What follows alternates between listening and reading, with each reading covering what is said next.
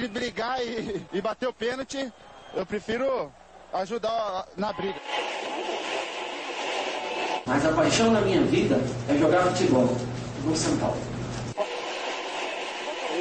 Eu só não falo palavrão porque eu sou um profeta, mas aqui é São Paulo. E começa agora mais um SPF Cast, o podcast da torcida tricolor.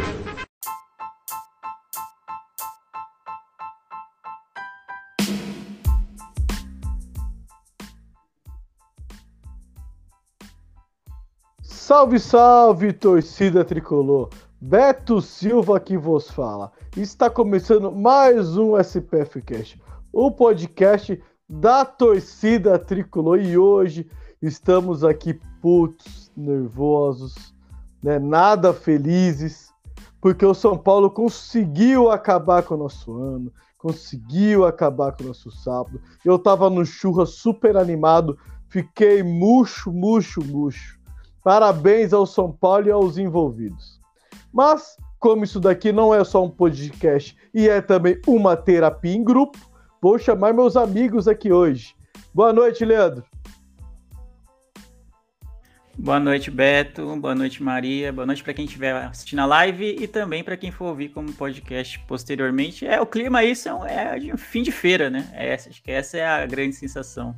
A gente criou bastante expectativa em relação à final da Sul-Americana e, enfim, né? Todo mundo sabe o que rolou no, no, no sábado, a gente vai destrinchar melhor é, o que a gente achou do jogo em si, mas enfim, é, o São Paulo realmente ia estar um clima de fim de feira. Eu vi, a gente tem pouca chance de chegar a uma Libertadores, ainda que seja pré, né? Talvez uma pré, quem sabe role, mas enfim. É o clima total de você não sabe nem o que fazer, sabe? Não sabe nem o que é, o que projetar para o resto da temporada, assim, que o resto da temporada é só o fim do brasileiro, assim, é bem, bem frustrante. Mas enfim, a gente vai falar mais daqui a pouco.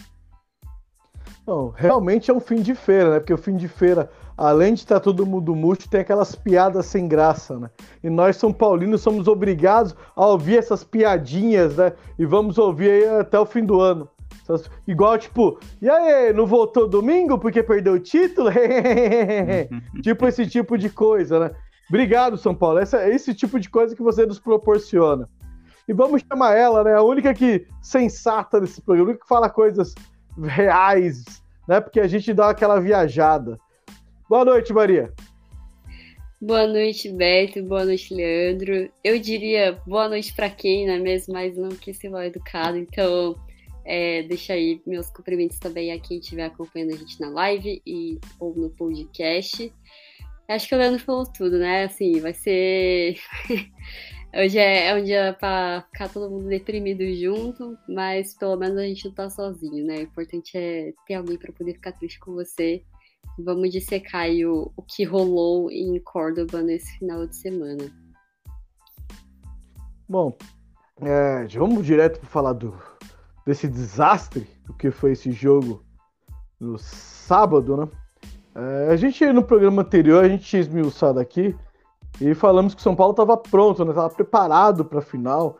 Uma goleada no Morumbi, show, gol de, de voleio, aquela festa toda, festa da torcida, todo mundo animado, todo mundo já contando com o título, né? Vamos dizer assim que estava 95% confiante, né? Os torcedores, jogadores, comissão e todo mundo. Acho que foi uma zebra, zebras, zebras do que aconteceu no sábado. Deu um, um, não foi só um banho, foi mais do que um banho, né? Foi, foi um tsunami de água fria, né? Então, acabou com todas as perspectivas que tínhamos aí de uma Libertadores. E abriu é, muita coisa para a gente discutir nesse programa de hoje, inclusive com alguns jogadores que a gente estava contando já uma possível renovação próximo ano. Acho que essa final disse muita coisa e a gente tem que repensar algumas delas. Então, vamos primeiro falar do jogo. São Paulo foi para Córdoba, teve presença de sua torcida que saiu, saiu daqui né, e conseguiu ir até o jogo, muito difícil.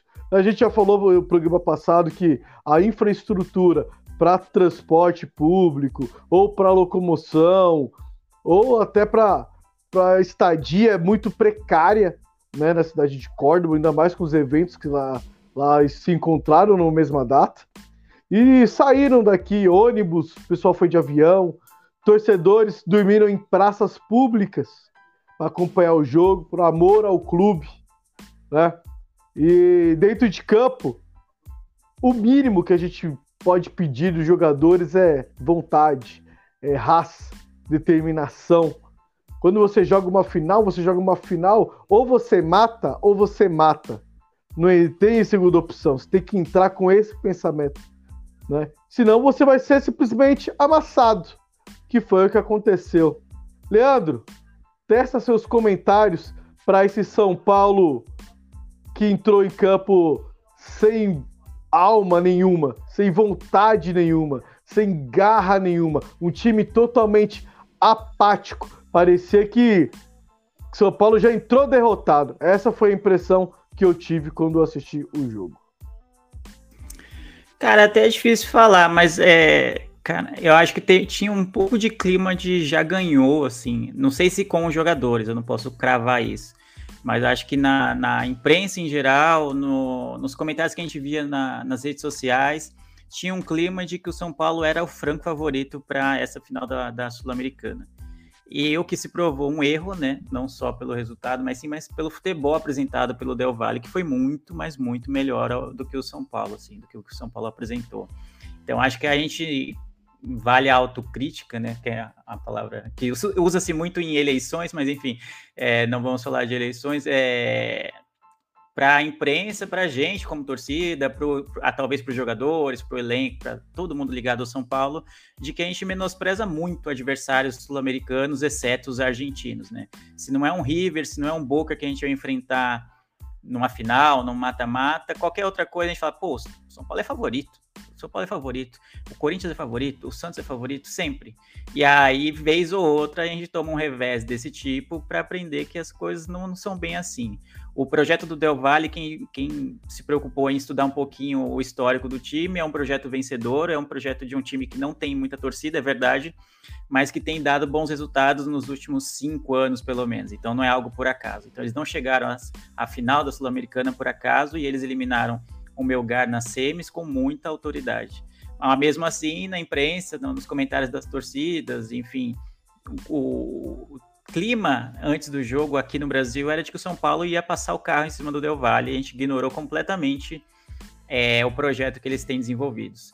Sobre o jogo em si, eu acho que o São Paulo jogou muito mal, jogou bem no máximo, sei lá, até os 10, 15 minutos, quando saiu o primeiro gol do Del Valle, o São Paulo pressionou mais, é, tinha mais posse de bola, é, ditava o ritmo do jogo mas a gente é, viu, né, se mostrou uma posse de bola meio enganosa, assim, porque as principais chances eram do Del Valle. Valle chegava com muito mais perigo e abriu o placar ainda no primeiro tempo, e a partir daí o São Paulo passou a correr atrás do próprio rabo, né, como diz o, o dito popular. É, tentou achar maneiras de chegar ao gol do adversário, até teve algumas chances, mas a gente teve um dia muito abaixo assim do Caleri. É, nossa, ele errou praticamente tudo que ele tentou. As finalizações muito ruins, às vezes até meio displicentes, assim. Algumas que ele chegou cara a cara com o goleiro, assim, eu achei meio. Nossa, mas ele fez isso. Aquela que ele, ele dribla o goleiro e escorrega, tipo, se ele é, domina a bola ali, em vez de tentar chutar com ela correndo e, e perdendo o ângulo, ele faz o gol.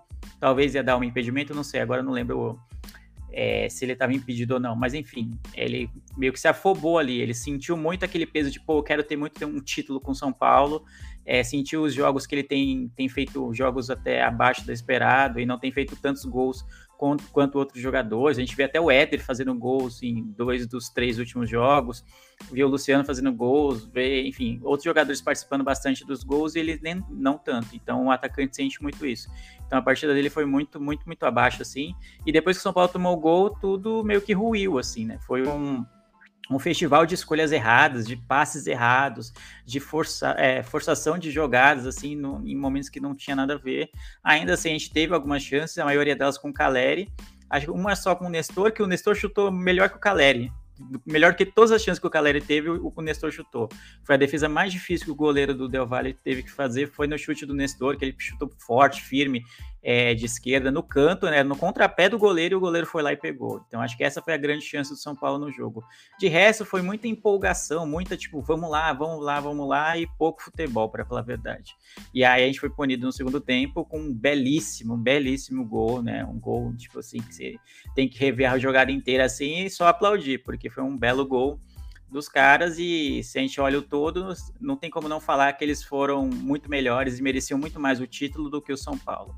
Então a gente sempre fala daquela, ah, tem muita gente que acredita em que camisa ganha jogo, em que camisa pesa. Eu não sou muito a favor dessa teoria, não gosto muito, não só porque perdeu hoje, mas é algo que eu falo bastante assim de, de que não pô, não adianta nada você colocar 11 moleques da, da, base com a camisa do Real Madrid, os caras não vão ganhar só porque é a camisa do Real Madrid. Então, se você não tiver 11 jogadores ou 15, sei lá quantos entrem no intervalo, um elenco de, de jogadores preparados realmente para vestir aquela camisa, o peso da camisa vira contra você, eu acho. E acho que foi isso que aconteceu com São Paulo. São Paulo saiu tão favorito, tão no clima de festa de que seria tranquilo ganhar o título, que talvez não se não se atentou que faltou combinar com os russos, como diz o outro, né? Faltou combinar com o Del Valle, porque é um time muito bem arrumado, muito bem treinado e que mostrou que tem peças de qualidade. A gente via na imprensa falando, tem, ah, tem um Sornoso, tem um ou outro, assim, fala meio com desdém, assim, em relação aos jogadores do Del Valle. E como um conjunto, pelo menos nessa final, se mostrou um time muito mais, não diria bem treinado, mas um time muito mais bem acertado do que o São Paulo na competição. Acho que foi isso. Tá no mudo, hein? Maria, vamos lá. Esse time do São Paulo, ele já passou por uma, uma decisão essa temporada e por muitos erros né, defensivos, ele não conseguiu o título, que foi o título paulista. E aconteceu a mesma coisa nessa final. Nossos garotos, os mesmos que defenderam o título contra o Palmeiras, entraram em campo e sofreram muito. Faltou maturidade para matar jogadas, acompanhar adversários, e o São Paulo sofreu. E por isso tomou os dois gols, que para mim foi dois erros, né? Erros individuais de alguns atletas. Queria que você comentasse aí um pouco do jogo e um pouco dessa imaturidade desses jogadores. Se você vê é, perspectiva para eles para o resto da temporada, né? Ou para a próxima temporada, melhor dizendo, porque essa aqui já está quase acabando. Bom, em relação ao jogo, eu acho que o que eu tenho para acrescentar da, da análise do Leandro, é, eu concordo sobre essa questão de ir muito com esse clima de favoritismo, mas eu acho que isso é um problema da imprensa brasileira como um todo. Sempre que a gente vai enfrentar um adversário que é menos tradicional lá de fora, é, eu vejo um problema dos comentaristas esportivos no geral, assim, não estou é, apontando nenhuma, nenhum veículo específico, mas todos, de forma geral, da imprensa esportiva, eu vejo um desconhecimento, não sei se é por falta dos profissionais de irem atrás, de entenderem melhor como que o time funciona, ou se é uma questão do veículo em si, eu não sei de quem é a culpa, mas eu sinto isso não é de agora, e quando a gente fala desses times, é, não é um Boca, não é um River, é, de falar, não explicar direito, né? Como isso que o Leandro falou, de ah, tem o Sornoso, tem não sei quem, não sei quem, mas não se faz uma análise realmente né, real de, de como é aquele time. E aí já se vai com essa, esse clima de ah, o São Paulo é favorito porque ele tem camisa. E eu sou defensora desse, né, ao contrário do Leandro, eu sou defensora dessa tese, mas deve existir um contexto para ela, né? Tipo, como esse exemplo que ele deu, óbvio que 11 jogadores, 11 meninos do Real Madrid eles não vão conseguir ganhar uma, uma Champions. E nesse caso do São Paulo, a camisa pesaria se o São Paulo tivesse imposto o ritmo de jogo, que foi o que a gente falou no último programa antes da final. Né? Eu comentei isso. Isso ia ser essencial para o São Paulo conseguir é, é, conseguir trazer um resultado positivo. E isso não aconteceu, né? Tipo, teve essa pressão ali nos 10 minutos iniciais, mas não foi efetivo. É, eu acho que um, a minha análise desse jogo é meio que um grande catadão de todas as coisas que eu vim falar, falando no, nos últimos programas. Tem é, esse fator de nervosismo e maturidade, como você falou, Beto, que é, tem a imaturidade dos jogadores mais novos e tem o nervosismo dos jogadores mais velhos que não conseguem definir né? Eles sentem o peso da, desses jogos importantes. E eu queria até fazer uma retratação aqui, que né, vou, vou explicar. Para mim, o grande problema do São Paulo, não o grande problema, mas um dos grandes problemas, falando aqui da minha forma, é que esse time tem a força mental, a força psicológica de uma batata. Né? E isso é uma coisa que a gente já vem falando em vários outros podcasts de como isso tem sido importante, de como isso influencia o São Paulo em, é, em todos os jogos, né? Não apenas em jogos importantes. E teve um, um, programa que a gente gravou, não lembro se foi para falar sobre Sul-Americano ou Copa do Brasil, que o Leandro ele falou que é, ele não enxerga o São Paulo com. É, não enxergava o São Paulo, é, que o São Paulo tinha aprendido a jogar jogo importante, jogo de mata-mata, e eu discordei na época porque eu via que o São Paulo é, era esse time tinha se tornado um time aguerrido, um time que tentava, um time que ia atrás, um time que conseguiu resultados, foi no sufoco, mas em outros momentos da história talvez não teria nem chegado nesse ponto, né, de continuar tentando, se esforçando até o final. E ele tinha falado é, que o São Paulo ele é, teve mais sorte do que juízo nessas situações, né? E hoje eu enxergo que realmente é, teve momentos que, né, eu não acho que o São Paulo não, não tenha sido esse time aguerrido, como eu falei, mas realmente precisou contar muito com a sorte nesses jogos classificatórios. E nesse jogo de agora tinha muitos fatores contra, né? Então a gente estava jogando uma final única, sem a força da nossa torcida, e então toda essa situação já seria ali uma, uma falta de, de um, um apoio que o São Paulo já estava acostumado a ter, né, da força da sua torcida. E também é, a, a, questão de não conseguir se organizar em campo, né? Uma coisa também que, que eu falei no último programa, o que eu mais falei, pontuei aqui, o Patrick ia ser muito importante para esse jogo.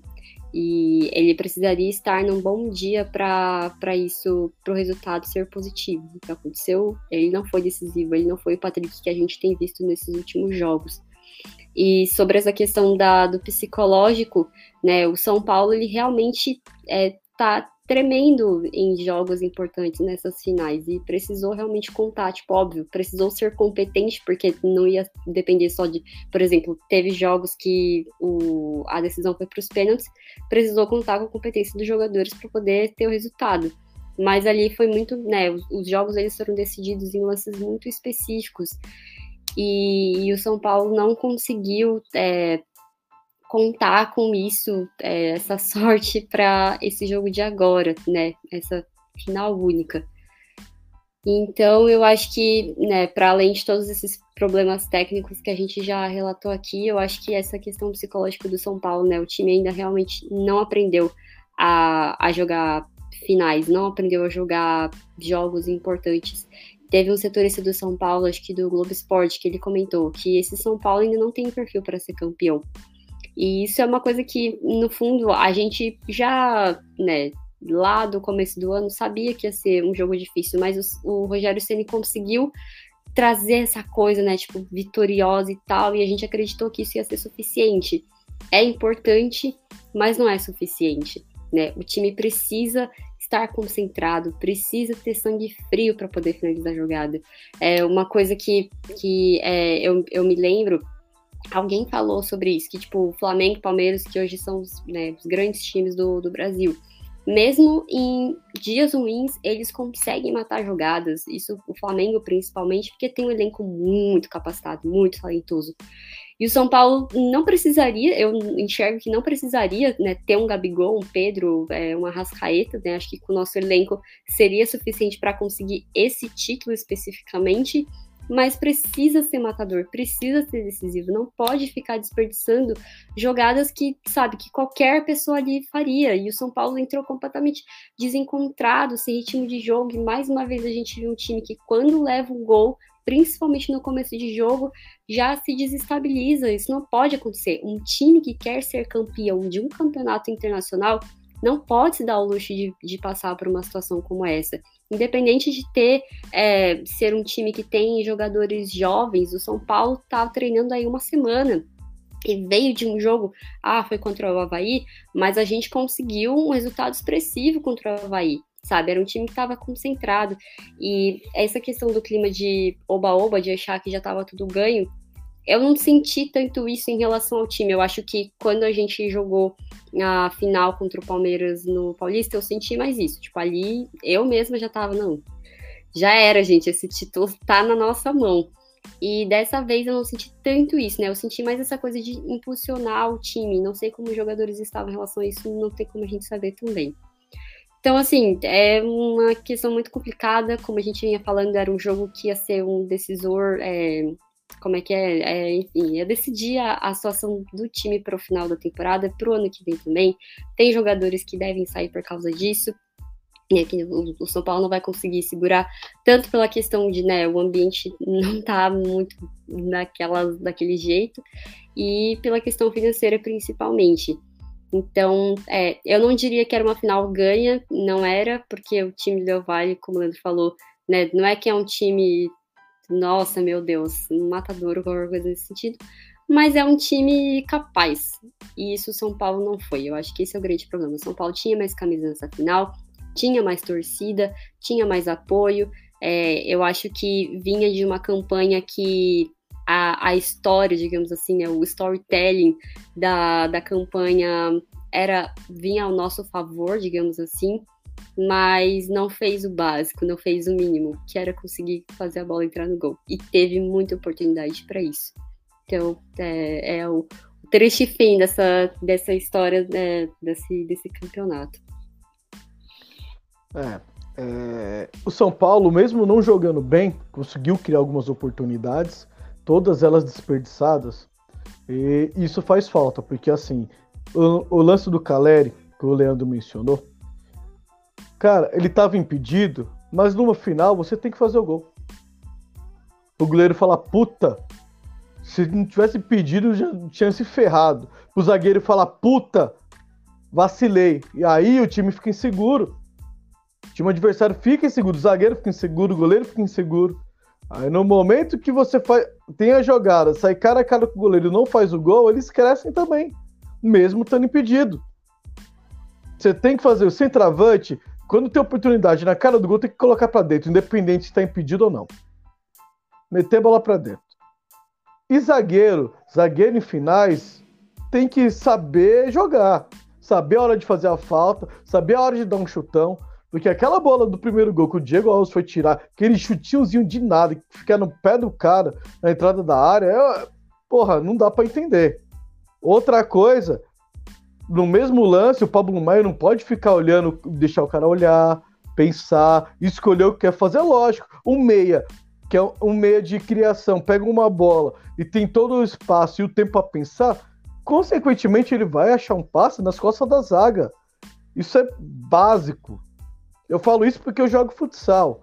Se no futsal você deixar eu pegar, eu ficar com a bola pensando, eu vou achar o passe nas costas eu vou achar o passe nas costas e vai sair o gol. O futebol de campo não é diferente. Você deixa um meia de Você pega um ganso, que é um cara que não corre, mas você deixa ele na entrada da área, parado, pensando o que vai fazer, onde ele quer colocar a bola, o que ele vai fazer? Ele vai achar o passe. Consequentemente, ele vai deixar alguém na cara do gol. O São Paulo não tem esse jogador. Esse cara que pensa o jogo ali né, no meio-campo para dar um passe decisivo pro Caleri. Eu entendo que o Caleri tá errando gols, que a maioria das bolas que chega pro Caleri, ele tem que brigar com um, dois zagueiros, para depois ele finalizar. Eu entendo isso. Ele tá, ele tá fazendo muito mais do que a gente espera dele, que era seria alguns gols. Mas ele não tem um cara para dar a bola para ele, falar, toca, Caleri, ó, você é o goleiro, faz o gol aí. São Paulo não tem esse cara. E os adversários que tem, o São Paulo deixa pensar.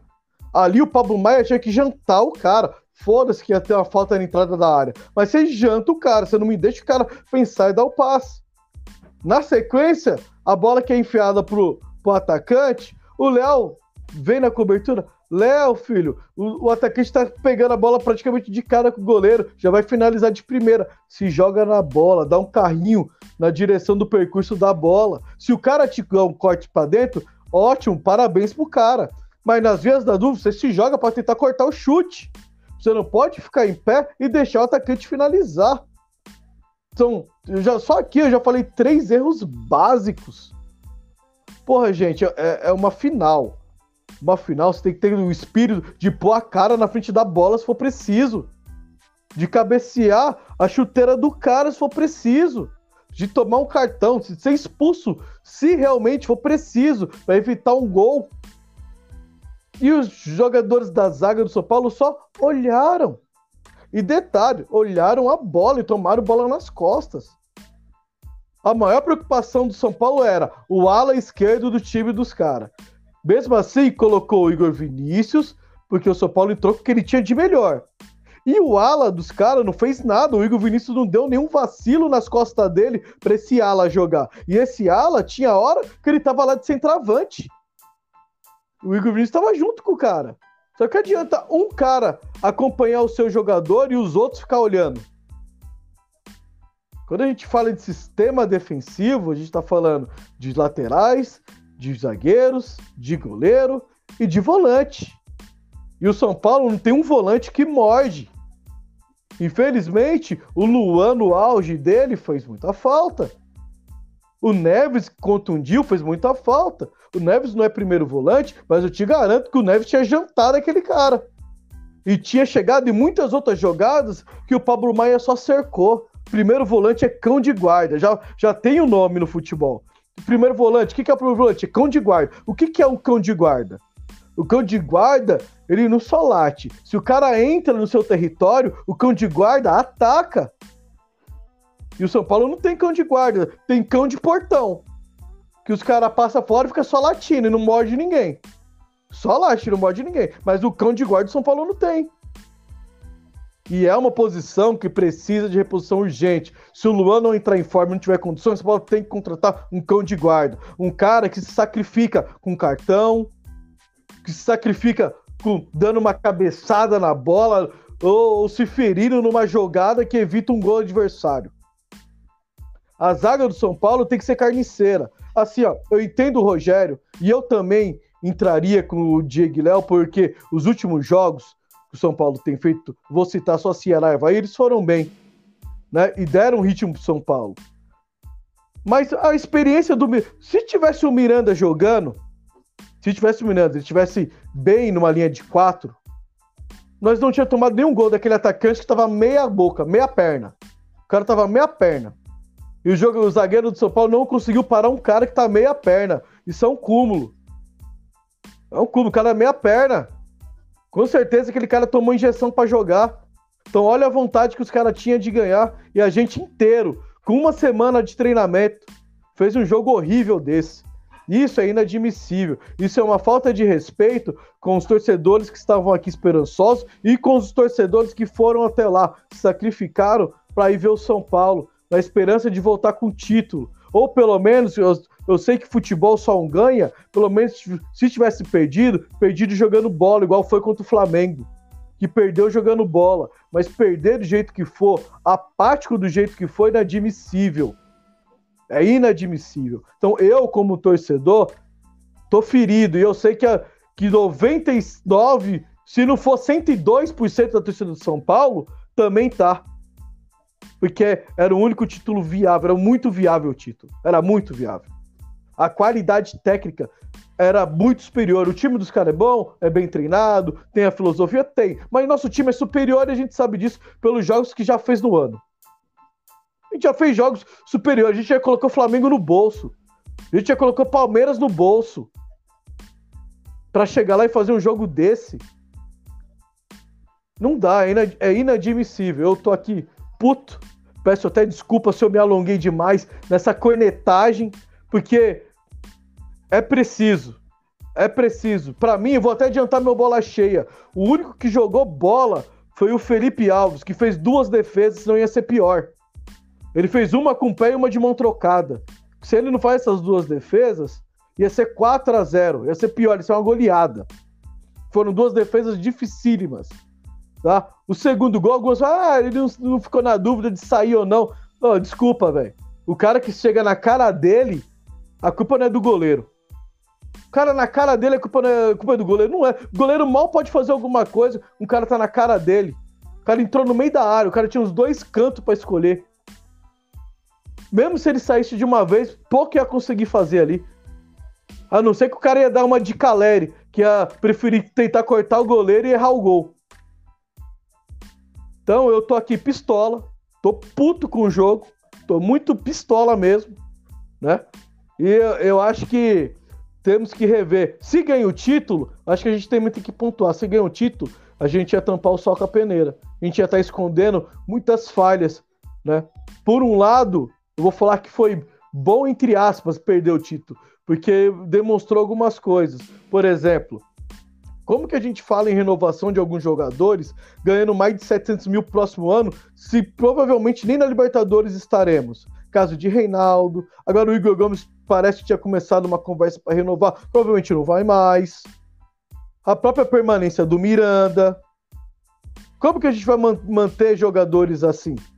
Que a gente eu até fez uma pergunta pro Leandro se deveria renovar com o Reinaldo para a próxima temporada, pensando numa Libertadores, um jogador um pouco mais experiente dentro do cenário do cenário. Eu acho que esse jogo já, pelo menos para mim, já falou assim que não é para renovar. Não pelo futebol, pelo salário que o cara ganha numa próxima temporada e provavelmente vamos jogar só a Copa do Brasil e Sul-Americana de novo, que é o cenário atual agora, de hoje. Então eu acho que ficou muito complicado a vida do São Paulo para a próxima temporada. É, vou parar de cornetar aqui, vou deixar meus amigos cornetar um pouco, porque senão eu vou ficar falando aqui até amanhã. Maria. Eu gostei desse, desse, ponto final que você citou em relação a uma possível vitória do São Paulo ou uma eventual vitória do São Paulo no, na Sul-Americana e a mascarar um pouco as falhas da gestão do Júlio Casares. E acho que esse é até o tema da, da coluna do Rodrigo Capello, acho que é no Globo, que ele tem a coluna semanal dele e ele fala exatamente isso. Se o São Paulo vencesse, ia todo mundo ia esquecer, né, é, por hora, os mandos e desmandos da gestão Casares, que são, é, uma, é uma gestão tenebrosa, muito, muito, muito ruim mesmo. A gente já falou várias vezes aqui o quanto ela é ruim. E um, um eventual título ia mascarar, porque ia lembrar, pô, o São Paulo ganhou a Sul-Americana em 2022. Pô, quem era o presidente? Casares. Na cabeça do imaginário popular, do torcedor médio, ia ficar isso como muitas vezes ficou com o Juvenal Juventus. Pô, quem era o, o, presidente naquela época de ouro? Era o Juvenal. Não importa se ele estava fazendo uma gestão horrorosa e, e aí começando o mar de dívidas que a gente carrega até hoje, entendeu? É, então seria muito temerário, né? E ele, ele volta a exaltar o Capelo, ele volta a exaltar o projeto do Del Valle, que é é muito mais organizado hoje do que é o São Paulo e que foi um prêmio para eles, né? Mais um prêmio, né? Já que já tinham conquistado a Sul-Americana, acho que em 2019, sei lá, se não me engano. Tinha um, já tem um vice da Libertadores também, e agora o bicampeonato da, da Sul-Americana. Então não é algo que se constrói do dia para a noite. E o São Paulo quer que as coisas aconteçam meio que do dia para a noite. Então eu sou totalmente favorável ao que você falou, né? De rever certas renovações não tanto pelo futebol, né? A gente fala muito, brinca, né? Virou até folclórico aqui no SPF Cash do, do Reinaldo, né? Porque eu não, não, não, sou muito fã do futebol dele e tudo, mas é o que eu tinha, eu tinha falado no programa passado. É, não tem um lateral tão. Ele é, não é um lateral bom, mas se olha para o mercado brasileiro, assim, a gente não vê nenhum nome. Eu falei, ah, vale a pena renovar nesse contexto de que, pô, vai para Libertadores e você precisa ter alguém de confiança no elenco. Mas se você tiver alguém, pô, uma promessa, alguém já despontando no mercado sul-americano e que seja viável o valor, pô, vamos atrás e aí de repente dispensa o Reinaldo, sei lá, ver alguma coisa, ver uma outra alternativa. Agora, com a expectativa de jogar só sul-americano ou no máximo, no máximo, uma pré-Libertadores, assim, fica muito difícil renovar, especialmente por esses valores que você falou de 700 mil, ganhando 700 mil. Na realidade de hoje do São Paulo, não faz o menor sentido, especialmente com o número menor de receitas que a gente deve ter com não jogando a Libertadores, que era algo que era esperado, ou possivelmente não jogando a Libertadores, sei lá, enfim, é isso.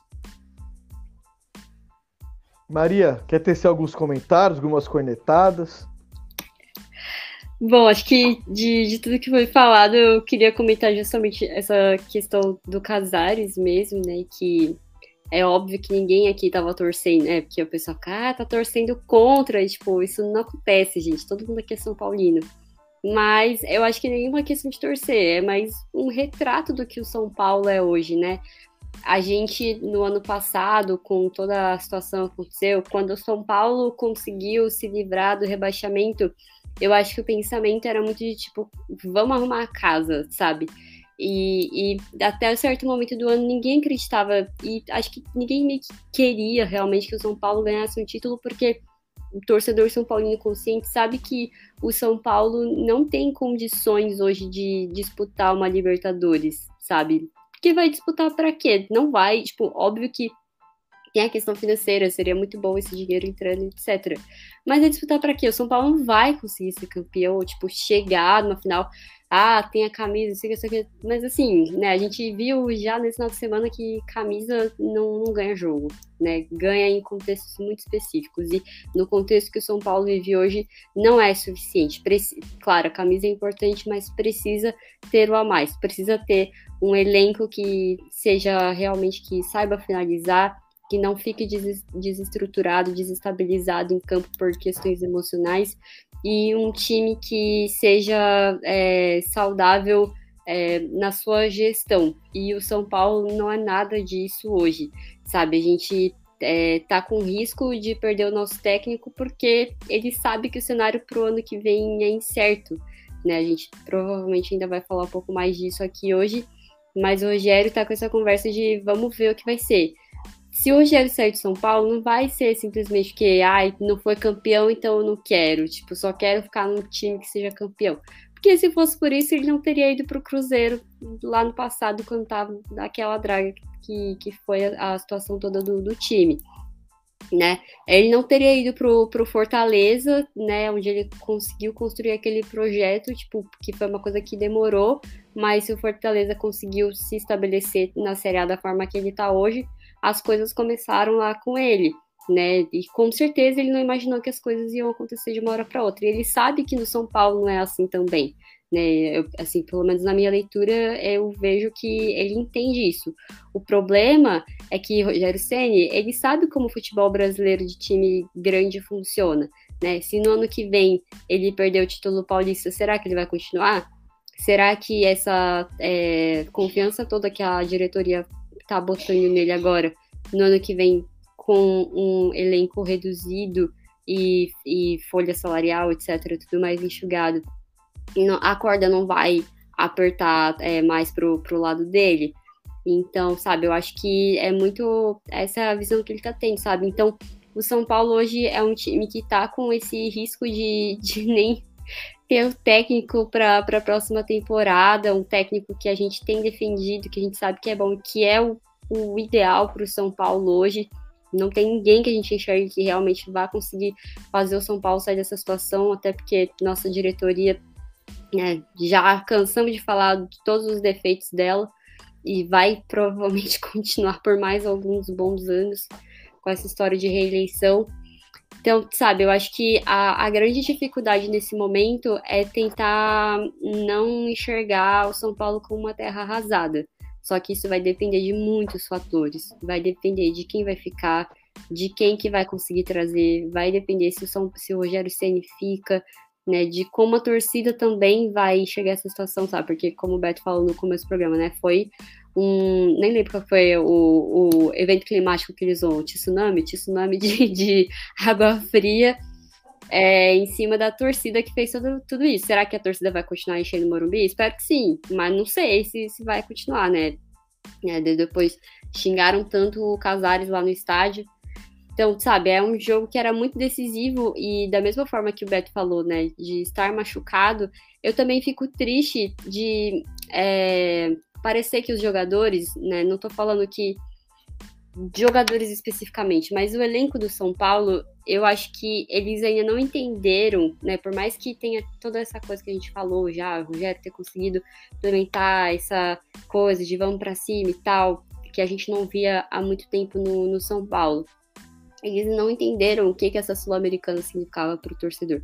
Não era só a, a coisa de sair da fila tudo mais. Tipo, isso, é, isso é importante, isso era algo é, que a gente estava dando valor, sim, óbvio, mas não era só isso, é como toda essa campanha se deu, de tudo que o São Paulo enfrentou nesse ano e conseguiu vencer as dificuldades para poder conseguir chegar na final de um campeonato internacional com grandes chances de ser o, o, o campeão. E aí é o torcedor que vai lá para a Argentina e faz é, toda essa, essa logística, porque a Comembol, pelo amor de Deus, né, essa a situação da, dessa final foi lamentável, né? Que a gente vem dos setoristas falando que o pessoal na cidade nem sabia que ia ter jogo, cara. Tipo, que, que, eles não sabiam nem de qual esporte que era o, o jogo que estava se, sendo planejado. É, toda a questão lá da logística dos hotéis que a gente já comentou no, no outro programa. Então, diante de toda essa situação, o torcedor enfrentou tudo isso e aí, para poder chegar lá e ver um time que, sabe, é, simplesmente se desmantelou porque levou um gol e não conseguiu se, se reencontrar no jogo, né? Se é que conseguiu se encontrar em algum momento antes do, do gol. Então, sabe, é, era algo muito importante não só pela, pela moral do, do São Paulino, mas de realmente ver que tudo que a gente passou esse ano realmente valeu a pena. E aí você chega no final de uma temporada sem a chance de nenhum título, sem a chance de, né, chances baixas de ir para Libertadores. Se for para Libertadores, sabe-se lá Deus como que vai ser esse time da Libertadores, com chance de não ter o melhor técnico que a gente teve nos últimos anos, um técnico realmente comprometido com a instituição, com a chance de ter vários jogadores importantes indo embora, sem saber quem que chega. Sabe, como que a gente é, é, consegue ficar com algum, alguma sensação de, de ânimo diante disso tudo. Porque eu acho que o único ânimo que a gente teve no passado foi por causa do Rogério. Foi o Rogério sempre que conseguiu movimentar isso, que fez o torcedor acreditar que era possível é, sonhar com coisas minimamente grandes esse ano. Se ele for embora, sabe-se lá Deus o que, que vai acontecer. Então, é, tem que tomar, a gente tem que é, é, ver essa situação, se realmente o São Paulo vai ser uma terra arrasada depois desse, desse título perdido, que é tá, tá difícil de acreditar que alguma coisa realmente vai ser boa daqui para frente, tá? Aquela sensação de pessimismo que a gente tinha no final do, de 2021. Ó, bom que a Maria já pegou e já puxou até o, o, o, outro tema que eu ia entrar. Enquanto eu vou falar um pouco aqui sobre o Rogério Ceni, eu queria que o Leandro pegasse aí pra mim, né? Pega os próximos cinco jogos do São Paulo. Enquanto eu vou falar um pouco do Rogério, pega aí para mim os próximos cinco. É, Rogério Ceni, vamos lá. O que dizer sobre o Rogério Ceni? Eu acho que o Rogério ele conseguiu fazer uma coisa muito importante nessa temporada para o torcedor são paulino, que é resgatar aquele espírito competitivo do São Paulino, de acreditar no, no seu time, de olhar para a TV e acreditar que aquele time pode chegar em lugares maiores. Acho que isso envolve muito o Rogério, porque o São Paulo, na maioria da parte da temporada, sempre foi um time aguerrido, um time que brigou, um time que queria algo maior. Queria chegar, e quando chegou, não soube se portar. Que foi no caso da final, não soube se portar. Né? Não soube pegar o protagonismo para si, não soube ter aquela garra em si. Eu acho que muito por causa desse elenco. Eu acho que para a gente falar sobre permanência de Rogério, primeiramente a gente vai ter que diminuir a folha salarial para a próxima temporada. Que é uma, a Libertadores é uma coisa muito improvável a partir desse momento que perdeu a final da Sul-Americana. E aí, eu já citei aqui, mas vou repetir, vamos lá. Alguns jogadores como Éder, o, o Éder, o Miranda, o Reinaldo, o Marcos Guilherme. Quem mais está em fim de contrato? Rafinha. É... Acho que só esses tá em fim de contrato. Mas são os principais. E o, e o Igor Gomes que não vai renovar. Né? São os, os que, que, teoricamente ganham de 500 a 700 mil no São Paulo hoje. Então eu tô falando aí é de 2 milhões e meio, 3 milhões só desses jogadores de economia de salarial, na folha salarial. E o São Paulo vai ter que trazer o Joãozinho, né? O Mariozinho, esse tipo de jogador para compor o elenco. Mas esse tipo de jogador que não é um jogador reconhecido, mas que ele vai se doar dentro de campo, vai entregar tudo que o treinador pedir e o que a torcida espera, que vai brigar por todas as bolas, acreditar em todas as jogadas. Querendo ou não, o São Paulo tem que dar o um passo atrás para querer dar dois, três para frente depois. Não adianta querer. A gente já, já tá querendo trazer, sempre traz jogadores renomados. Trouxe aí o Batuqueiro, Antes do Batuqueiro, trouxe Miguel Bastos, Lúcio Doido, trouxe vários jogadores que eram renomados no cenário mundial que não renderam nada. Que não renderam nada. O único que rendeu foi o Miranda. Por incrível, o único que rendeu foi o Miranda, que é um zagueiro. Mesmo assim, a gente já sabe que ele tem alguma certa dificuldade com alguns jogadores mais rápidos. Então não adianta a gente querer trazer, a gente infelizmente vai ter que dar um passo atrás. Vai ter que olhar jogador da Série B, jogador da Série C, para tentar montar um time competitivo pro próximo ano. O mercado sul-americano tá caro e nem são grandes jogadores. Veio agora por empréstimo aí, ó, ver o Bustos que ainda não mostrou que veio, ver o Galo, porque eu acho, eu na minha visão, eu acredito que com um pouco mais de tempo, acho que a próxima temporada ele vai ser um jogador muito importante. Né? Eu já vi muita gente falar que, que ele não presta, que ele... o cara chegou ontem. Eu vejo potencial nele. Eu acredito que, como o Neves, com um pouco mais de tempo de treinamento, ele vai conseguir render. Né? Mas também são apostas. Então o São Paulo tem que fazer, não dá para fazer loucuras. O cenário financeiro do São Paulo não tá bom, não é bom. São Paulo tem muitas dívidas, muitas dívidas com o atual elenco. Então não adianta a gente querer imaginar que o São Paulo vai trazer grandes jogadores. Desculpa, torcedor, São Paulo não vai trazer e nem deve trazer, porque o cenário atual não permite isso. E o Rogério Senna, a permanência dele gira muito em torno disso. Para mim, ele vai focar agora a sair de vez do rebaixamento. Eu acho que o foco é os 45, 47 pontos. Esse é o foco agora são, se eu não me engano, três vitórias para chegar nesse. Tá com 30, 39 ou 37? Não me recordo se é 39 ou 37. Querendo ou não, é 10 pontos aí que o São Paulo precisa de fazer. Né? Então, acho que a permanência do, do Rogério para a próxima temporada vai ser envolto a ver aonde São Paulo vai chegar nessa temporada e ao que vai fazer com o elenco para a próxima temporada. Porque o São Paulo é um time que não dispõe de verba não dispõe de verba. Não, não, não estamos com caixa positivo. Mesmo que esse ano estão se falando em fechar com superávit, é entre aspas, superávit, que foram dinheiros que entraram que nem eram, nem estavam previstos. Tirando o imprevisto, só poderia fechar negativo de novo. Então, não adianta o São Paulo querer fazer loucura. E nem tem como fazer loucura. Então, para mim, a permanência do Rogério vai envolver esses 10 jogos. Acho que esses 10 jogos vai dizer muita coisa. Uh, Leandro, você vai querer falar alguma coisa sobre o Rogério? Ou a gente já pode ir pro bola cheia e bola murcha para encerrar esse jogo do São Paulo contra o Del Valle? Eu acho que você resumiu bem o, o, que a situação do Rogério. Eu acho que é essencial que o Rogério permaneça pro ano que vem. É um treinador que não precisa nem dizer da identificação dele com o clube, enfim, por tudo que ele fez como jogador e ele deu condições a esse elenco, que eu ainda acho um, um elenco com déficit, assim, vamos dizer, com, com posições que não tem, é, que ainda não foram supridas, levar duas finais. Será que o resultado das finais foi bem abaixo do que a gente esperava, né? Perder é uma coisa, mas a gente ganhou esse jogo da ida contra o Palmeiras, tomou uma goleada na volta, depois tomou 2 a 0 que poderiam ter sido 4 contra o Del Valle, enfim, então a gente fica isso. Mas acho que tirar o Rogério agora seria um erro. Mas também acho que tem que ver como esse clima de fim de feira que a torcida está sentindo vai chegar até os jogadores, né?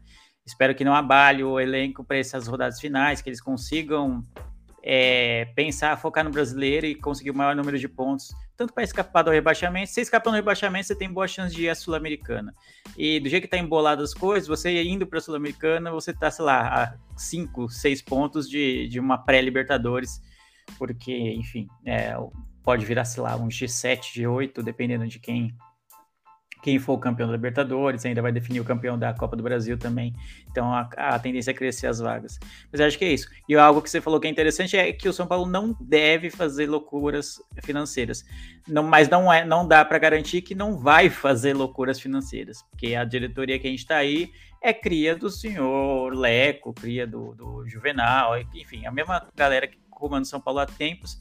E, e, o que uma diretoria que é incompetente costuma fazer? Medidas populistas. Então ele traz um jogador medalhão ou traz um, uma contratação cara, uma jovem promessa, que sei lá que seja, com um valor muito alto, porque no curto prazo isso tende a empolgar a torcida, porque era algo que a gente não estava esperando. Pô, a gente falou que ia vir jogadores da Série B, da Série C, do sei o quê, do, do, da Venezuela, e no fim tá vindo, sei lá, o jogador que outros times queriam.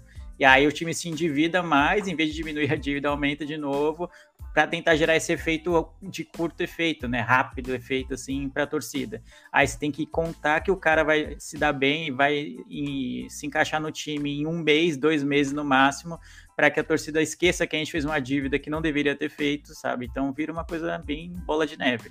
Então eu duvido, duvido muito que a diretoria não vai fazer algo desse tipo no ano que vem mesmo que o certo seja isso que você falou, buscar mercados menores, com preços mais baixos, para tentar formar um time que o elenco sobressaia em vez do individual, né? Não tenha nenhum craque, mas tenha um grupo mais coeso, assim, mais completo. Mas enfim, acho que é isso. Já aproveita, já fala aí. Sou bola cheia e bola murcha para esse desastre em Córdoba. Ah, eu não acho que tenha bola cheia, não. Eu reconheço o que você falou sobre o Felipe Alves e tal, mas acho que no primeiro gol é, foi um pouquinho de mão de alface ali, talvez, né? Poderia ter, de repente, espalmado. Eu acho que a culpa total não é dele, né? O Diego rebate de uma forma horrorosa aquela bola. A bola cai no pé do cara e ninguém marca, ninguém chega em cima do cara, deixa ele lançar a bola, o cara bater cruzado, enfim. Mas não acho que o Diego Alves é, o Felipe, Felipe, Alves, né? Falei Diego Alves, eu tô até maluco já. Felipe Alves seja um grande destaque, apesar de realmente ele poder, se não fosse ele, seria mais. Então não tenho bola cheia, eu acho que bola murcha é todo mundo, a começar do Casares, né? Eu acho que é isso. Maria. Antes de falar bola cheia e bola murcha, vou ler o comentário do nosso espectador Léo Silva, que deixou aqui no YouTube na live. Boa noite, pessoal. Senti a derrota vindo quando resolveram levar o ônibus do time até a Argentina. Pra quê? Coitados dos funcionários que tiveram que voltar para cá depois de tudo que rolou. Realmente. Grandes ideias. São Paulo Futebol Clube. Ninguém, tipo, é, acho que era o, o clima, né, de, de já venceu também, também motivou essa, essa situação. Então fica aí a nossa indignação contra a direção do São Paulo de não ter pensado nos funcionários nesse sentido também. Cara, bola cheia. É, não, pera que não, pro... antes de você falar bola cheia, eu tenho que é. comentar. Pior que ele, ele, tem plena razão. É igual aquele quando eles fizeram aquele avião lá com um monte de conselheiro, lembra disso? Sim. Nossa, é. meu Deus do céu. Tudo errado. Olha, é, é, é, tanta coisa, é, é, tanto desastre que eu nem tinha nem, nem lembrei do busão. Que realmente ele tem plena razão do que ele falou. Muito obrigada, Léo, pelo seu comentário, muito pertinente. É... Bom, bola cheia, vou ter que dar para nossa torcida, né? Os pobres coitados que, que decidiram até Córdoba, passaram todos os perrengues possíveis, né? Pelo menos aparentemente a cidade era agradável para curtir a viagem, né? Mas complicado, né? Difícil. E bola, bola murcha, eu vou, né? É óbvio que daria para dar pro, pro time inteiro e, enfim, toda a situação de São Paulo. Mas eu vou deixar para Comibol, né? Que, pelo amor de Deus, a, essa final única. Gente, um dia alguém nessa, nessa entidade precisa entender. A gente não é Europa. A América do Sul não é Europa Comibol não dá para fazer final única, isso não tem nada a ver com o futebol latino-americano. E não dá para ficar enfiando o final de um campeonato se é tão importante, se querem vender a Sul-Americana como um campeonato realmente tão importante como a Europa League. Não dá para ficar enfiando nessas é, cidades menores, sabe? E, e na Libertadores eles estão tendo risco de mudar a sede, sabe? Tipo, de todas as, as, as sinais que vem acontecendo desde que se instituiu essa história de final única nos campeonatos da Comebol. Sempre dá problema, sempre dá problema. Aí eles têm que ficar trocando é, a sede no, na correria e é muito caro. Gente, tipo, é, é caro não, não faz sentido. O estádio Mariquempes é um estádio super né, bonito e tal, enfim, é um estádio importante, digamos assim, pro, pro futebol sul-americano. E ele tava vazio, porque não tinha como encher, não tinha a menor condição. Tipo, olha, olha a situação financeira de todos os países da América do Sul.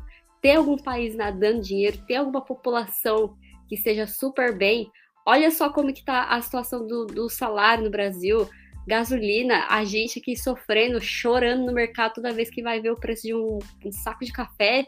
E eles querem mandar a final para Córdoba no final de semana das eleições? Sério, tipo, em que mundo essa galera vive? E, e olha só o esforço que as pessoas tiveram que fazer para poder, as que conseguiram ir, as, o esforço que elas tiveram que fazer para poder conseguir assistir a final no estádio vazio. Tipo, qual é a, a que valorização eles querem dar para o campeonato, sabe? É claramente só por uma questão financeira, porque ninguém nunca vai dar realmente o valor de, sabe, continuar chamando a Sul-Americana de Série B da Libertadores. Vai continuar assim enquanto eles realmente não derem valor para as raízes, para as coisas que são realmente características do futebol do nosso continente. O futebol europeu é lindo, maravilhoso, tem as suas características e show, mas aqui é diferente. E é justamente essas diferenças que fazem o futebol ser uma coisa tão bonita. Por que não dar valor para essas coisas ao invés de ficar querendo trans... achando que a América do Sul é igual à Europa? Sabe? Então, tudo errado nessa entidade, então eu precisava deixar aqui a minha indignação contra isso também, né? Porque nada é tão ruim que não possa piorar. É considerando tudo isso, eu achei até que tinha muita gente no estádio, considerando todos os pesares, e eram muitos pesares. E eu procurei aqui, enquanto a gente estava gravando, eu fui, que eu sabia que a gente provavelmente ia citar essa parte do público, eu não consegui encontrar no site da Comebol e algum veículo oficial quanto tinha de público no, no, no, então, no estádio. E durante então, a semana... É uma o time também não tinha informação sobre isso, né? A gente estava tudo no escuro. Ah, devem ter 8 mil torcedores, tipo, e ninguém sabia de verdade, pois as estatísticas que a gente foi pegando era muito mais baseado no que as torcidas organizadas passavam para os jornalistas, porque a Comebol também não tem nenhum tipo de transparência em relação a isso, né? Então, sabe, é fim picada. E aí, eu não sei se, putz, né? No, no, meio do jogo eu tava tão puto, já que eu não sei se de repente durante o jogo falou, como fala aqui no Brasileirão, né? É normal que o alto-falante do estádio anuncie o público total. Eu não vi se teve isso. Não vi nenhuma postagem. Procurei todas as postagens da Comembol no Twitter relativas ao jogo. Não fala de público nenhuma. No site não tem nada. Não consegui nenhum veículo é, sério aqui, né, brasileiro. Também conseguiu dar essa informação, porque provavelmente a Comembol não divulgou e aí fica só estimativas chutadas ao vento. Então você vê o fracasso de levar o evento para Córdoba, nada contra a cidade em si, o estádio é bem legal mesmo, é bem grande, bem bonito, pô, nada contra, o campo tava bom, nada, pô, Córdoba é ok, mas é essa logística que é absurda numa situação socioeconômica do, do, de toda a América do Sul, não só do Brasil, não só da Argentina, que não favorece esse tipo de coisa. Quem foi lá ou tirou dinheiro de onde não tinha, ou então se tá com. Mano, tá, é uma galera que tem, tipo, dinheiro sobrando, assim, para poder ir fazer essa viagem, entendeu? Mas com certeza a maioria, tipo, tirou de onde não tinha. Tem um mano lá que até viralizou, que ele pegou dinheiro da, da que era ser para contratar o fotógrafo do casamento dele para ir para Córdoba lá, nem avisou a noiva, então o cara provavelmente vai, vai ficar solteiro depois. Então, puta, sabe? Tudo, ah, sendo que poderia ser um na casa do Del Valle, seria muito mais bonito, mesmo que São Paulo perdesse, não é nem essa questão. Não acho que se fossem dois jogos, São Paulo teria mais ou menos chance de ganhar, não é isso mas acho que para o espetáculo, para o pro produto, né, da, que é a Sul-Americana, que eu acho que é um produto mais atrativo do que já foi há alguns anos, mas que sofre com o mal da, da própria organizadora sabotar o evento ano após ano, entendeu? Seria muito mais interessante fazer o time com melhor campanha, ou então, de repente, um sorteio para quem ia decidir em casa e ter os jogos na, em dois estádios e de volta, pô, muito mais bonito com a festa da torcida, com o estádio cheio. Do, iam ganhar mais uma data, né, para o Comebol divulgar o seu evento, né, já que seriam dois jogos. Não faz nenhum sentido a final única na América do Sul, mas Comebol, né? É isso. E Final... tem o fator também de que, né, eles a Comebol criou esse setor de visitante, o ingresso de visitante para quem não é nem São Paulino, é, enfim, para quem não torce para nenhum dos dois times que tá na final. Gente, será que realmente alguém lá em Córdoba ia acordar na semana e pensar, olha, vai ter São Paulo Independente Del Vale essa semana aqui. Vou desembolsar 500 dólares para poder assistir esse belíssimo jogo. Gente, aqui não é Europa, não é o, Real Madrid e o Manchester City na final, pelo amor de Deus, será que eles não conseguem entender isso? Não é a nossa cultura, não é assim que funciona aqui. Como o Leandro falou, a festa ia ser muito mais bonita se fizesse o jogo de ida e volta na casa dos dois, com todos os componentes que fazem o futebol sul-americano ser o que ele é. Então, sabe, é, é muito difícil. E já vi reportagem falando que a Comebol não vai mudar, que é óbvio que não vai mudar porque tá ganhando dinheiro com isso, mas é assim, lamentável o quanto é, estão é, realmente tirando o futebol do povo, sabe? Porque, como a gente já falou aqui em outros momentos, é, o São Paulino ele tá lá apoiando o time na, na, nas horas ruins, nas horas boas, mas quando tá na boa, que aí não é culpa do São Paulo nesse caso, né? É culpa da Comebol, coloca o preço do ingresso nas alturas e quem estava lá no estádio apoiando no momento ruim não vai conseguir ter acesso ao time nesse momento. Então, para fechar esse assunto, só queria pontuar isso também. É, né? Porque a gente já falou aqui, eu acho que o futebol ele é bonito, o futebol ele é gostoso, ele é, é tudo isso porque cada local, futebol é jogado de uma maneira. E né, cada, cada local tem que respeitar a sua maneira de jogar. Você perde a essência total, não só em final única. Você tá perdendo a essência nessa Libertadores com 500 mil times. Não existe isso. Aqui não é Champions League. Tinha que reduzir novamente o número de, de times para Libertadores. Tem que ir só realmente os melhores times de cada país para Libertadores. Sul-Americana também é menos times. Não tem essa de pegar ah, o décimo terceiro do Campeonato Brasileiro, décimo quarto do Campeonato Brasileiro vai para a Sul-Americana, não. É os três primeiros do Brasileiro e no máximo até o oitavo, nono do Brasileiro para a Sul-Americana. Você quer fazer dois campeonatos competitivos, você tem que, tem que ter filtro. Agora esse negócio de ah, G, Libertadores pode virar G8. Sul-Americana até 14. Porra, o cara que é 14 no campeonato não pode disputar uma competição internacional. Me desculpa, não pode. Então eu falo isso porque é o São Paulo. Esse São Paulo que chegou na final, pela colocação dele no campeonato passado, não deveria estar jogando Sul-Americana. Não deveria. Então, você perde muito, perde qualidade dos campeonatos. Perde qualidade, perde prestígio. No momento que o futebol virou negócio, que antigamente não era assim, se fosse assim, eu acho que o futebol já ia estar tá muito chato há muito tempo. Mas o futebol tá ficando chato, tá ficando ruim. Tá ficando ruim. Essa é a realidade. Jogos péssimos, qualidade péssima, transmissões péssimas, locomoções péssimas. Só tá caindo o futebol. E nós que somos amantes do esporte, daqui a pouco vamos ter desgosto. A gente já falou aqui, Leandro falou no programa temporada passada que a galera tá migrando para NFL, a galera tá migrando para NBA, porque lá os caras não mudam a essência deles.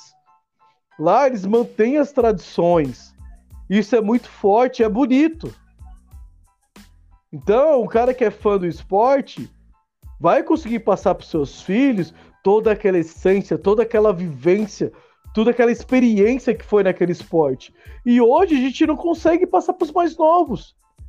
O que meus pais, meus avós viveram, e eu pude viver por um bom período essa experiência, aquela coisa, Libertadores, jogo pegada. Você vai para fora a torcida jogando pedra, jogando coisa em você. Isso é bonito? Não é bonito. Mas é a essência do futebol sul-americano. Jogo ida e volta, jogar na casa dos caras, os caras ser folgados, você joga aqui e retribui. Você vai lá, apanha fora, chega aqui e dá o dobro dos caras. Você vê, ou você joga primeiro em casa e o adversário vai pra você, vocês vão ter que ir lá jogar lá em casa. Lá vocês vão ver. Isso era gostoso no futebol sul-americano. E não tem mais, estão acabando com a graça do futebol. Falo isso não só pro sul-americano. Champions League também abriu para um monte de time. Copa do Mundo então vão mudar, colocar um monte de seleção. Porque os caras querem mais dinheiro. Mundial de clubes vai já daqui a pouco já era, vai 500 mil times mundial de clubes. Mundial de clubes tem que ser só campeão. Agora os caras estão inventando um monte de coisa. Então eu tô vendo aí o povo tá acabando com o futebol, acabando com o futebol. Simplesmente isso. Então é difícil falar sobre, né? Então concordo completamente com todo mundo aí bola cheia para a torcida, bola murcha para São Paulo e para Comebol. Né? Então eu não vou ficar aqui cornetando mais que hoje, igual eu disse, se eu começar a cornetar mesmo aqui, eu vou ficar aqui até amanhã. Então, encerrado é, uma hora só falando de desastre em, em Córdoba, chega um pouco, né? Vamos falar um pouco agora da projeção para o São Paulo até o final do BR, né? Do brasileiro. Eu pedi pro Leandro pegar os próximos jogos. Fala aí, Leandro, os próximos cinco jogos aí, mais ou menos, do São Paulo. Vamos lá, que tristeza, como diria o candidato do, do Glorioso Novo, né? É, falar do, continuar falando da, do resto da temporada do São Paulo, mas os cinco próximos jogos do São Paulo são América Mineiro fora, na quinta agora, dia 6, depois Botafogo em casa, Palmeiras fora, é, Curitiba em casa e Juventude fora. Esses são os cinco próximos jogos. Todos pelo brasileiro, que é o que nos resta, né? Não precisa nem dizer. Bom, ah, o meu recado referente ao resto do brasileiro é o seguinte: se esse time quer ser um pouco digno na temporada, para mim tem que ganhar os 10 jogos. Ponto.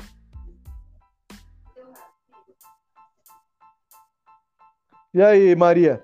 O que você acha aí do, da projeção do Você acha aí que não... o São Paulo vai ganhar do Palmeiras no Allianz Parque? Não, não. É isso, Maria, eu, eu, não, eu não tô falando que eu acho que o São Paulo tem, vai ganhar. Tô falando que se esse elenco tiver um pouco, mínimo de vergonha na cara, vai ter que correr atrás para ganhar os próximos 10 jogos, dependente do adversário. Bom, honestamente, eu não sei muito o que esperar do, do São Paulo nesses próximos jogos, porque, como eu falei, né, depende de, de como os jogadores, a comissão técnica vão enxergar a situação. Se é terra arrasada ou se é tipo, vamos, né, vamos que dá, vamos que ainda não acabou, tem, tem chão ainda. Então, eu acho que a gente precisa é, é, ver como que o time vai se comportar nesse primeiro jogo, se vai ser um São Paulo melancólico, se vai ser um São Paulo voltar a ser o São Paulo realmente aguerrido que luta. Eu, né, sou pessimista, então eu não acredito muito no, no São Paulo já chegando ali no, no, vamos ver, mas é como eu falei, vai depender muito desse primeiro, eu acho que desse primeiro jogo agora, é, para ver como que o time vai se comportar nos próximos. Claro que até também concordo com o Beto. Tem que vencer esses próximos jogos e, e tentar conseguir a, a pré-Libertadores, até porque isso deve moldar um pouco o que o, a decisão do Rogério sobre ficar ou não, né? Porque a diretoria falou que está nas mãos dele. Então, acho que ele também é, vai se, se basear no que ele está vendo em campo, né? Se os jogadores eles querem continuar, sabe? Se eles querem seguir tentando alguma coisa, ou se é isso, é só isso, não tem mais jeito, acabou, boa sorte, já diria Vanessa, Vanessa da Mata. Então, eu não sei muito o que. É, não, não me sinto seguro o suficiente para prever o que vai acontecer nesses próximos jogos. Espero que o time se posicione entenda né, que, que a situação acabou ainda e que a torcida vai continuar acreditando e tudo mais. Mas vai depender desse, desse primeiro jogo. Espero que as coisas estejam, estejam bem, é, o time já voltou a treinar. E é isso, vamos ver. vamos ver o que, o que vai rolar ainda, não dá para saber. Só Eu esqueci de fazer o comentário. Ah. É, referente ao jogo de Córdoba. Como fez falta a, a besta enjaulada, Nicão. Ai, meu Deus. Sem comentários. Só a título de informação no brasileiro, o São Paulo hoje está a sete pontos da, da zona de rebaixamento, né? Do, do Cuiabá, que é o primeiro dentro, e a 10 do Atlético Paranaense, que é o sexto, né? A gente não sabe até qual G vai ser, né? se é G7, G8, mas enfim, hoje atualmente é G6, mas deve virar G7, eu acho, porque, sei lá. O, o, tem o campeão da Copa do Brasil, deve ser Corinthians, é, vai ser Corinthians e Flamengo, e, e ambos estarão né, no, no, nos, nos, primeiros colocados do brasileiro. E também o campeão da, da Libertadores vai ser Flamengo ou Atlético Paranaense, que também agora, nesse momento, estão lá em cima. Então deve virar um G7, talvez. Mas hoje a distância para o G6 para o São Paulo é 10 pontos e para o Z4 é de 7 pontos. E, se eu não me engano, nos últimos anos, a classificação para Libertadores, se eu não me engano, é 58, 59 pontos, né, Leandro? Cara, não sei, falar a verdade. Não vou ter Se eu não me engano, acho que é isso. Mas é... eu acho que esse ano vai ser mais baixo, porque a média dos times está muito baixa. Só o Palmeiras não tem oscilado uhum. muito. De resto, tá todo mundo perdendo ponto. Ninguém quer ganhar o campeonato. Ninguém quer chegar nem para incomodar o Palmeiras. Talvez essa média caia um pouco. É isso aí. O São Paulo tem 30 pontos para disputar. 30. Eu acho que ele, o São Paulo tem que se empenhar para tentar no mínimo 20. No mínimo 20. Para chegar nos seus 50. É 57 ou 59, Leandro? São Paulo tem 37 ou 39? São Paulo tem 37 agora. É, chegar aos seus 57 pontos. Né? Acho que com 57 pontos, provavelmente você consegue, no mínimo, uma pré-Libertadores. Aqui, para isso, tem que conseguir 20 pontos de 30, né? Ou seja, o São Paulo nunca faz o que é o provável. Pelo menos nesses próximos jogos, tirando Palmeiras lá, são jogos teoricamente ganháveis. Teoricamente. Porque se jogar como jogou contra o Independente Del Vale, vai perder os 10. É, então, essa sequência não é que é fácil, mas é uma sequência acessível, né? O América fora, Botafogo em casa, aí passa o Palmeiras fora, que é o jogo dos mais difíceis do campeonato, né? Jogar com pro, pro, o provável campeão, né? Aí o Curitiba em casa, Juventude fora, e depois na sequência ainda tem Atlético Goianiense em casa, pô. Sabe? Aí só na sequência que vai ter uma sequência mais difícil, que é Atlético Mineiro, é, Fluminense fora é, Inter em casa e aí termina com Goiás. Então, antes de chegar no, no Atlético Mineiro, a gente já tem que tentar definir a nossa situação. Porque os adversários é. são acessíveis, são, são, adversários vencíveis que brigam pelo contra o rebaixamento. Né? Então aí vai depender muito do que o São Paulo vai apresentar, é o que o São Paulo vai querer. Não adianta chegar lá na rodada contra o Atlético Mineiro, que provavelmente vai estar brigando também por uma vaga na Libertadores ou pré-Libertadores, depende de como tiver o galo ali, e falar, pô, vai jogar a vida contra o Atlético, sendo que não ganhou do Juventude, não ganhou do América, não ganhou do Curitiba. Pô, aí não adianta, né? Aí vai querer tentar um milagre contra o Galo. Pô, pô tira não, vai tentar um milagre contra o Fluminense fora. Não existe isso, sabe? Então, é, tem que ganhar os jogos vencíveis, tem que ser ganhar todos. Eu concordo contigo nisso. E aí os jogos que são difíceis contra o Palmeiras, talvez é, o, o, resultado provável seja uma derrota lá na, na, Aliança, mas contra o Atlético, contra o Fluminense, a gente tem que trazer no mínimo um empate. Não, não tem condições então, de, de, ir lá e se contentar com menos que isso, sabe? Então, nessa vai muito conta, o São Paulo vai querer, né? Nessa conta bate com os 20 pontos, por exemplo. Que até o jogo contra o Atlético Mineiro, a gente está falando de seis jogos. Dos seis jogos, tirando o Palmeiras, então são cinco jogos. São Paulo ganhou cinco jogos acessíveis, já consegue 15 pontos. Com os empates aí, desses jogos mais complicados, ele fecha nos 20, nos 20 pontos. Eu acho que é acessível esses 20 pontos. Ainda mais porque a gente tem, a gente, vamos falar assim, de 15 pontos mais o Goiás da última rodada, são 18 pontos. Dois empates com esses times, que é Fluminense, Inter, o Palmeiras e o Atlético, o Atlético Mineiro, dá para conseguir dois empates aí nesses quatro jogos e conseguir os 20 pontos. Então são 20 pontos acessíveis, não é 20 pontos eu tô falando que o São Paulo vai ter que fazer um milagre para conseguir. São acessíveis pelos adversários que tem pela frente. Porém, tem que jogar bola. Se não jogar bola, não adianta. Então, assim, se quiser, é o que eu falei quando a gente começou a falar da projeção final. Se esse elenco quer pelo menos terminar a temporada digna. Eu me fugiu a palavra. Tem, quer terminar pelo menos essa temporada, né? Que foi tão dolorida para nós torcedores. O um, um mínimo de dignidade, o um mínimo, tem que conseguir esses 20 pontos. Pelo menos essa é a minha visão. Aí depois a gente pensa na próxima temporada. É isso. Tem que botar a cabeça no lugar e entender que não acabou o ano ainda, né? É, é isso. E aí, Bom, acho que esse primeiro jogo, depois da, da perda da final, vai ser essencial, né? Vai mostrar muito o tom do quanto o time sentiu a, a derrota. Sentir, todo mundo sentiu, óbvio, mas aí se, o que, que, eles vão fazer com essa dor, né? Com esse sofrimento? Né? Eles vão pegar e vão viver em cima dela e falar, pô, já era o São Paulo, é isso mesmo, né? a gente não vai ganhar nenhum jogo mais. Ou vocês vão pegar isso e usar como motivação, pô, mano. Olha, olha a torcida, olha o que, que eles fizeram, o tanto que dinheiro que eles gastaram, o tanto para ir para corda, o que, que eles têm feito para encher o estádio, jogo após jogo, pô, a gente deve isso a eles, a gente deve uma atuação, algumas atuações mais dignas da camisa do São Paulo. Então vai muito do que, que o elenco vai né, usar, né? Por isso, uma derrota dessas pode ser um, algo para te jogar muito lá para baixo e você não conseguir nem vencer adversários fáceis no brasileiro, ou você usar como motivação e falar, pô, calma aí, né?